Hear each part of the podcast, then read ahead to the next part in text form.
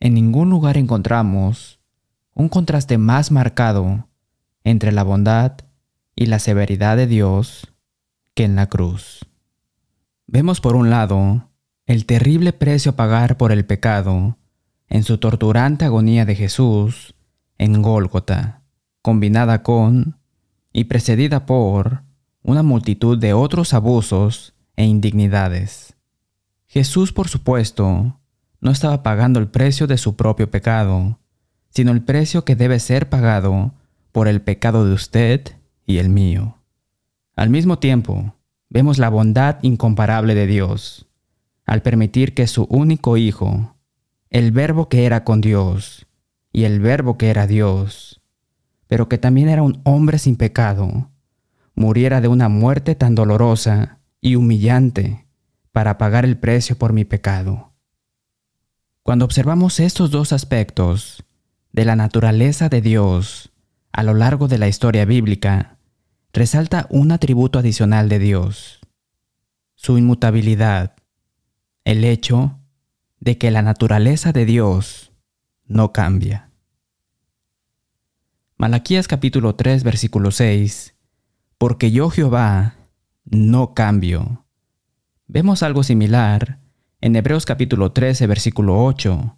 Jesucristo es el mismo ayer y hoy y por los siglos. Esta mañana ilustraremos la naturaleza inmutable de Dios, mientras exploramos la dualidad de su bondad y su severidad después de nuestro himno. Cuando miramos hace miles de años a las vidas de Noé, Abraham, Moisés y David, es fácil cuestionar la relevancia de las intenciones de Dios con ellos. En una era de microchips, teléfonos celulares y satélites, ¿cómo pueden los profetas antiguos y los apóstoles del primer siglo brindar orientación para nuestras vidas en el siglo XXI? Cuando vemos esta pregunta a través del contraste entre culturas tan diferentes, fijamos nuestros ojos en los objetos equivocados. Verá, la razón por la que el mensaje de los profetas y apóstoles sigue siendo tan relevante es porque tenemos que dar cuenta exactamente al mismo Dios que los encontró hace tanto tiempo un Dios de hecho que es inmutable, un Dios que no cambia. Luchamos por relacionarnos con un ser inmutable. Pasamos de la inexistencia a la concepción, al nacimiento, a la niñez, a la adolescencia, a la edad adulta, al matrimonio, a la paternidad, a la abuelidad, a la jubilación, a la muerte. Mientras tanto, Dios es eterno. Él es eternamente. Salmo 93, versículo 2. Él es incorruptible. Romanos capítulo 1, versículo 23. El único que tiene inmortalidad. Primera de Timoteo capítulo 6, versículo 16. Antes que naciesen los montes y formases la tierra, y el mundo, desde el siglo y hasta el siglo, tú eres Dios. Salmo 90, versículo 2. Salmo 102, versículos 26 y 27. Ellos perecerán, mas tú permanecerás, y todos ellos, como una vestidura, se envejecerán. Como un vestido, los mudarás, y serán mudados. Pero tú eres el mismo y tus años no se acabarán. Dios no puede crecer, mejorar o madurar porque siempre ha sido perfecto y completo en todos los sentidos. Él no puede hacerse más fuerte porque Él es perpetuamente omnipotente. No puede volverse más sabio porque siempre ha sido omnisciente. De mayor importancia, como veremos, es el hecho de que el carácter de Dios no cambia. Quien es Dios ahora, siempre lo ha sido y siempre lo será. Santiago capítulo 1 versículo 17. El Padre de las Luces, en el cual no hay mudanza ni sombra de variación. No es raro desafiar la inmutabilidad de Dios. A veces la gente habla de Dios como un padre en el Antiguo Testamento y como un abuelo en el Nuevo Testamento. Dicen que el Dios del Antiguo Testamento parece severo, mientras que el Dios del Nuevo Testamento parece bueno, misericordioso y bondadoso. Echemos un vistazo más de cerca al Antiguo y al Nuevo Testamento para ver que las Escrituras revelan tanto la bondad como la severidad de Dios a lo largo del Antiguo y el Nuevo Testamento. Por lo tanto, la declaración inspirada acerca de la dualidad de la naturaleza de Dios en Romanos capítulo 11 versículo 22. Mira pues la bondad y la severidad de Dios. La severidad ciertamente para con los que cayeron, pero la bondad para contigo. Si permaneces en esa bondad, pues de otra manera tú también serás cortado. El apóstol Pedro también acentúa estos dos extremos y enfatiza que no importa en qué época viva el hombre, genera de Dios una respuesta adecuada a su comportamiento. El Señor es paciente para con nosotros. Esa es la bondad de Dios. No queriendo que ninguno perezca, más de la bondad de Dios, sino que todos procedan al arrepentimiento. La bondad, sin embargo, está condicionada a que nos alejemos del pecado. Pero el día del Señor vendrá como ladrón en la noche, en el cual los cielos pasarán con gran estruendo, y los elementos ardiendo serán deshechos, y la tierra y las obras que en ella hay serán quemadas. Aquí está la severidad para los impenitentes. Segunda de Pedro capítulo 3 versículos 9 y 10. Unos pocos versículos antes, el Espíritu Santo contrasta la severidad que se impuso en los días de Noé con la severidad del juicio final. Estos ignoran voluntariamente que en el tiempo antiguo fueron hechos por la palabra de Dios los cielos y también la tierra, que proviene del agua y por el agua subsiste, por el cual el mundo de entonces pereció anegado en agua. Pero los cielos y la tierra que existen ahora están reservados por la misma palabra, guardados para el fuego en el día del juicio y de la perdición de los hombres impíos. Segunda de Pedro capítulo 3 versículos 5 al 7. En el capítulo anterior, el apóstol Pedro discute más la naturaleza inmutable de Dios hacia los que hacen el bien y los que hacen el mal, tanto en el Antiguo como en el Nuevo Testamento. Porque si Dios no perdonó a los ángeles que pecaron, sino que arrojándolos al infierno, los entregó a prisiones de oscuridad para ser reservados al juicio, y si no perdonó al mundo antiguo, sino que guardó a Noé, pregonero de justicia, con otras siete personas, trayendo el diluvio sobre el mundo de los impíos. Y si condenó por destrucción a las ciudades de Sodoma y Gomorra, reduciéndolas a ceniza y poniéndolas de ejemplo a los que habían de vivir impiamente. Y libró al justo Lot, abrumado por la nefanda conducta de los malvados, porque este justo que moraba entre ellos, afligía cada día su alma justa, viendo y oyendo los hechos inicuos de ellos. Sabe el Señor librar de tentación a los piadosos y reservar a los injustos para ser castigados en el día del juicio. Segunda de Pedro capítulo 2 versículos 4 al 9. Dios es inmutable, su naturaleza no cambia. En Mateo capítulo 5 versículos 3 al 12 y Mateo capítulo 23, Jesús hace eco del contraste de la bendición divina de los piadosos con las penosas consecuencias de los impíos. Reflexiones sobre las bienaventuranzas de Mateo capítulo 5. Ahora considere los ayes de Mateo capítulo 23 versículos 13 al 17 y el versículo 33. Mas hay de vosotros, escribas y fariseos, hipócritas, porque cerráis el reino de los cielos delante de los hombres, pues ni entráis vosotros, ni dejáis entrar a los que están entrando. Ay de vosotros, escribas y fariseos hipócritas, porque devoráis las casas de las viudas, y como pretexto hacéis largas oraciones, por esto recibiréis mayor condenación. Ay de vosotros escribas y fariseos, hipócritas, porque recorréis mar y tierra para ser un prosélito, y una vez hecho, la hacéis dos veces más hijo del infierno que vosotros.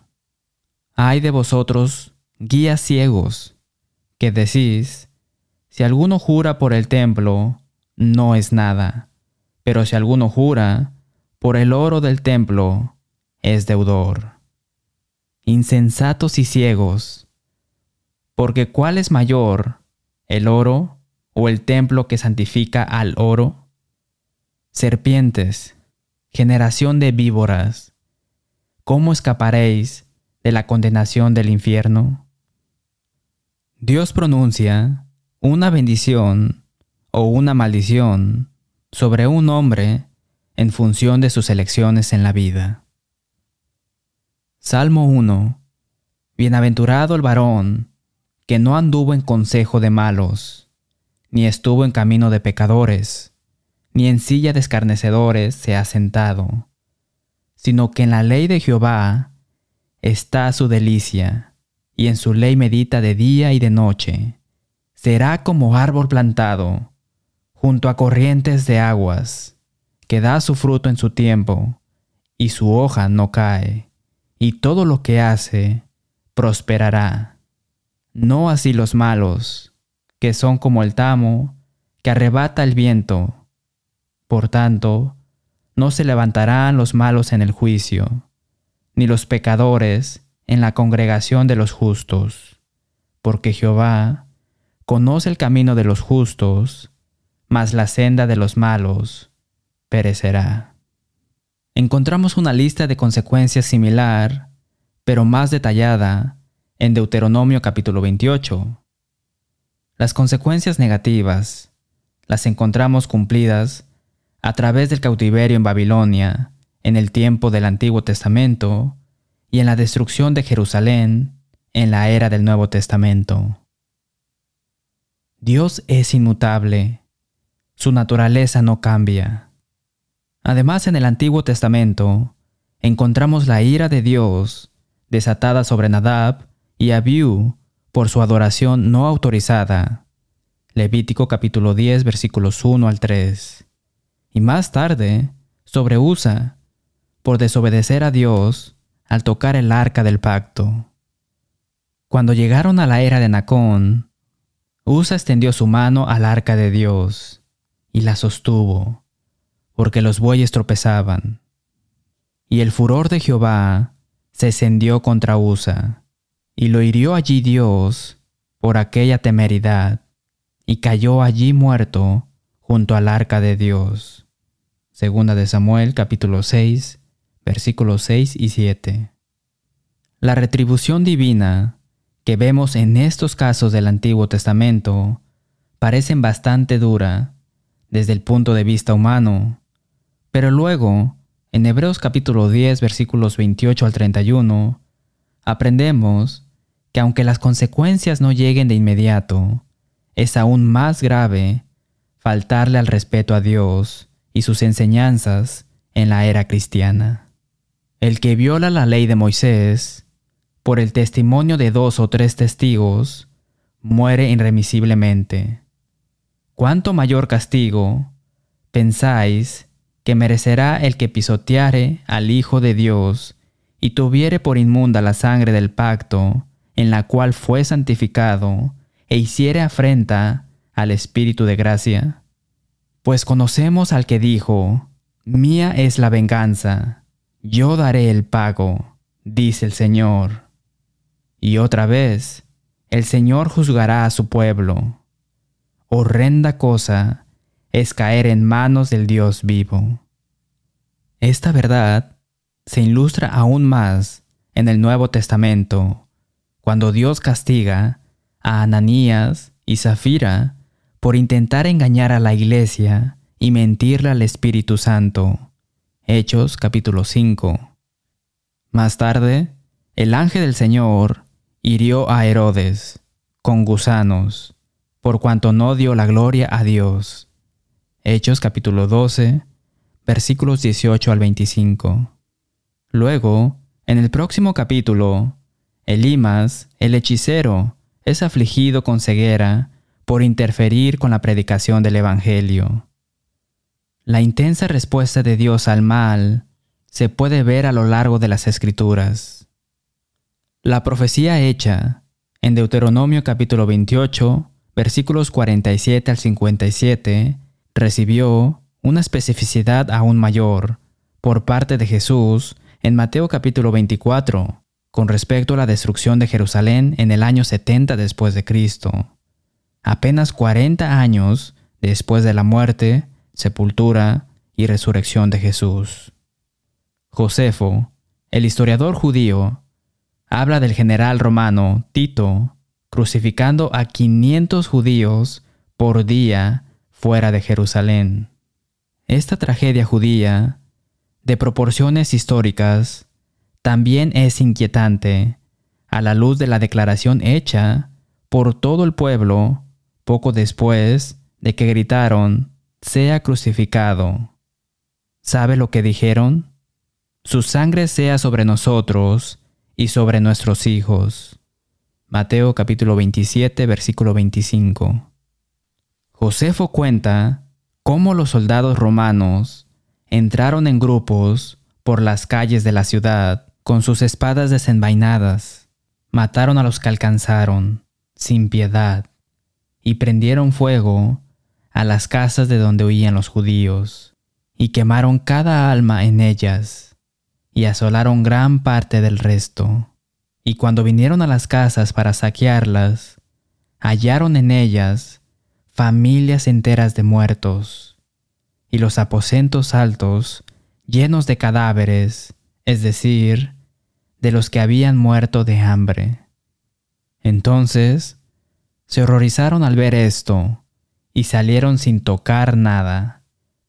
Pero aunque tenían esta conmiseración, por los que fueron destruidos de esa manera. Sin embargo, no la tenían por los que aún estaban vivos, sino que corrieron a todos a través de los cuales se encontraron, y obstruyeron las mismas calles con sus cadáveres, e hicieron que toda la ciudad se cubriera de sangre, a tal grado que el fuego de muchas casas se apagó con la sangre de estos hombres. Más de un millón de judíos murieron en la destrucción de Jerusalén. Otros 97 mil fueron llevados como esclavos. Sorprendentemente, fueron estos esclavos judíos quienes construyeron el Coliseo romano. Dios es inmutable. Su naturaleza no cambia. Mientras tanto, Dios derrama su asombrosa gracia en el Nuevo Testamento, incluso a hombres que actuaron como enemigos feroces de Dios, como Saulo de Tarso. Hechos capítulo 9 versículos 22 al 26. Más tarde se refirió a sí mismo como el primero de los pecadores. Primera de Timoteo capítulo 1 versículo 15. Dios mostró misericordia al hermano que se arrepintió del incesto. Primera de Corintios capítulo 5, Segunda de Corintios capítulo 2. Vemos el mismo tipo de gracia extendida a la mujer samaritana junto al pozo de Jacob. Juan capítulo 4. Y la mujer sorprendida en adulterio. Juan capítulo 8. Encontramos cristianos experimentando la gracia de Dios que una vez se involucraron en una variedad de pecados atroces. Primera de Corintios, capítulo 6, versículos 9 al 11. Mientras la bondad de Dios, a través de Jesús, brilla más intensamente en el Nuevo Testamento, Juan capítulo 1 versículos 14 y 17, la bondad de Dios también ilumina las páginas del Antiguo Testamento. La Biblia dice en Éxodo capítulo 34 versículo 6, y pasando Jehová por delante de él, Moisés, proclamó, Jehová, Jehová, fuerte, misericordioso y piadoso, tardo para la ira y grande en misericordia y verdad. Por supuesto, esperamos que todo acerca de Dios y sus propósitos sea más claro después de Jesús que antes de Jesús. Con el sacrificio del Cordero de dos pies que reemplazó a los corderos de cuatro patas. Visualizamos un sistema más puro con Jesús como sumo sacerdote permanente, ya que Él es santo, inocente, sin mancha, apartado de los pecadores y hecho más sublime que los cielos. En lugar de sumos sacerdotes, temporales e inferiores que pecan y mueren. Hebreos capítulo 7, versículo 25. Nos damos cuenta de que las leyes y el sistema que gobierna un reino puramente espiritual, como la iglesia del Señor, serán diferentes a las leyes que sirven como leyes religiosas y civiles como en el judaísmo. El Espíritu Santo explica en Hebreos capítulo 7 versículo 12, porque cambiando el sacerdocio, necesario es que haya también cambio de ley. Anticipamos un sistema más espiritual bajo Jesús como mediador que uno bajo Moisés. Hebreos capítulo 8 versículo 6, Éxodo capítulo 20 versículos 18 al 21. Las escrituras enseñan, de hecho, que la ley antigua es una sombra y la nueva ley es la imagen misma. Hebreos capítulo 10 versículo 1. El Espíritu Santo explica más en Hebreos capítulo 8 versículos 8 al 12 y Hebreos capítulo 10 versículos 16 y 17, que profetas como Jeremías, mucho antes de Cristo, proyectaron un cambio importante en el sistema de Dios.